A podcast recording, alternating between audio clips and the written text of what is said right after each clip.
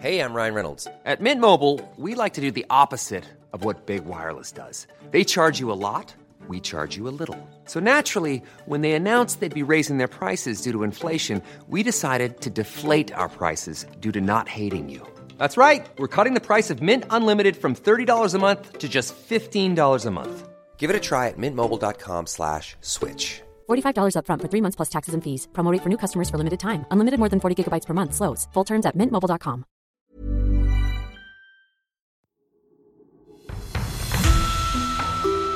Mes chers camarades, bien le bonjour. Dans la série des petites et grandes découvertes glauques de l'archéologie, il y a un cas particulièrement original qui se trouve au Laos. C'est parti pour l'Orient lointain et mystérieux, alors sortez vos pics, vos pelles et vos grattoirs. Nous partons en direction d'un cimetière particulièrement étrange où les gens y étaient enterrés dans des pots.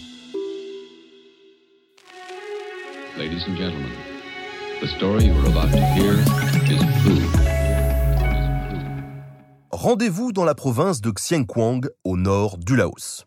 Là, sur près de 1000 km, se déploie la plaine des Jars, un plateau où des centaines de jarres mégalithiques, taillées dans la roche, s'étendent à perte de vue. Chacune fait de 1 à 3 mètres de haut et pèse de 500 kg à plusieurs tonnes. Après des siècles de légendes et de contes, les études sérieuses ont pu débuter dans les années 1930 grâce à l'archéologue française Madeleine Colany. Logique, puisqu'à l'époque la France a colonisé l'Indochine. Ces études se poursuivent encore aujourd'hui, car la plaine, déjà immense, compte plus de 60 sites. Même en 2019, l'équipe australienne de Dougald Oreilly continuait d'en découvrir de nouveaux, bien planqués dans l'épaisseur de la jungle. Il a donc fallu presque un siècle pour explorer la plaine. Il faut dire qu'en plus de la végétation et du climat, la guerre du Vietnam est passée par là. La plaine des Jars a été victime de la tristement célèbre opération Rolling Thunder. À partir de 1965, pour couper la voie de ravitaillement du Vietnam Nord, les bombardiers américains effectuent 500 attaques par mois. On ensevelit le pays sous des tonnes de bombes, autant que pour l'ensemble de l'Europe occidentale pendant toute la Seconde Guerre mondiale. Et vous connaissez la meilleure? Les fameuses voies de ravitaillement ne passaient même pas par la plaine. Un ravage inutile qui empoisonne les sites de fouilles, les rendant inaccessibles au public et parfois même aux archéologues. Mais revenons à nos jarres. Immenses, creusées dans la roche, elles viennent de carrières situées à des kilomètres de là, dans les montagnes. Lorsque les chercheurs les découvrent, la première question qu'ils se posent est Mais à quoi bon tout ce travail? Les jarres sont-elles destinées à contenir des vivres, de l'eau ou à laisser fermenter un alcool? À part les jarres, aucune trace d'habitation voisine. Madeleine Colany découvre alors une grotte à cheminée qui comprend de nombreux ossements calcinés. Son hypothèse Les gens brûlaient leurs morts et entassaient leurs cendres dedans. Les jarres sont simplement de très, très grosses urnes funéraires. Elles sont d'ailleurs entourées de lourds cercles de pierre magnifiquement sculptés sur une face, face qui est tournée vers le sol et ensevelie.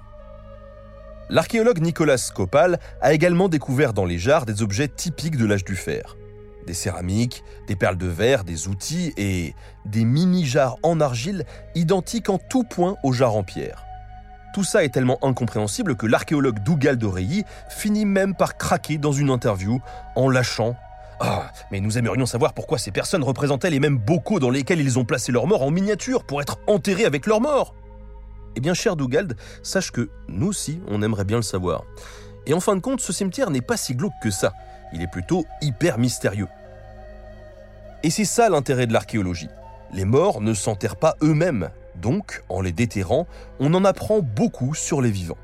On peut comprendre comment les gens du passé ont vécu, et ça, ça nous donne à réfléchir.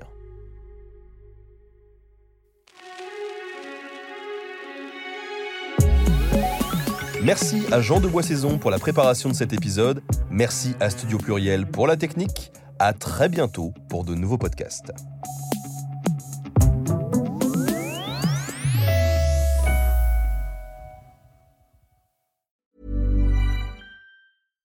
When you make decisions for your company, you look for the no-brainers. And if you have a lot of mailing to do, stamps.com is the ultimate no-brainer. It streamlines your processes to make your business more efficient, which makes you less busy. Mail checks, invoices, legal documents, and everything you need to keep your business running with Stamps.com.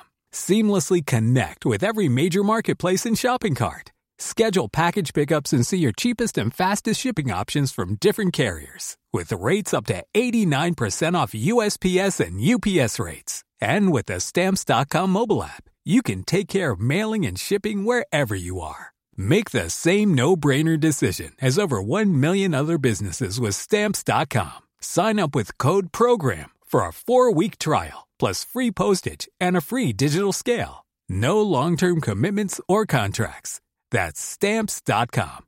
Code PROGRAM.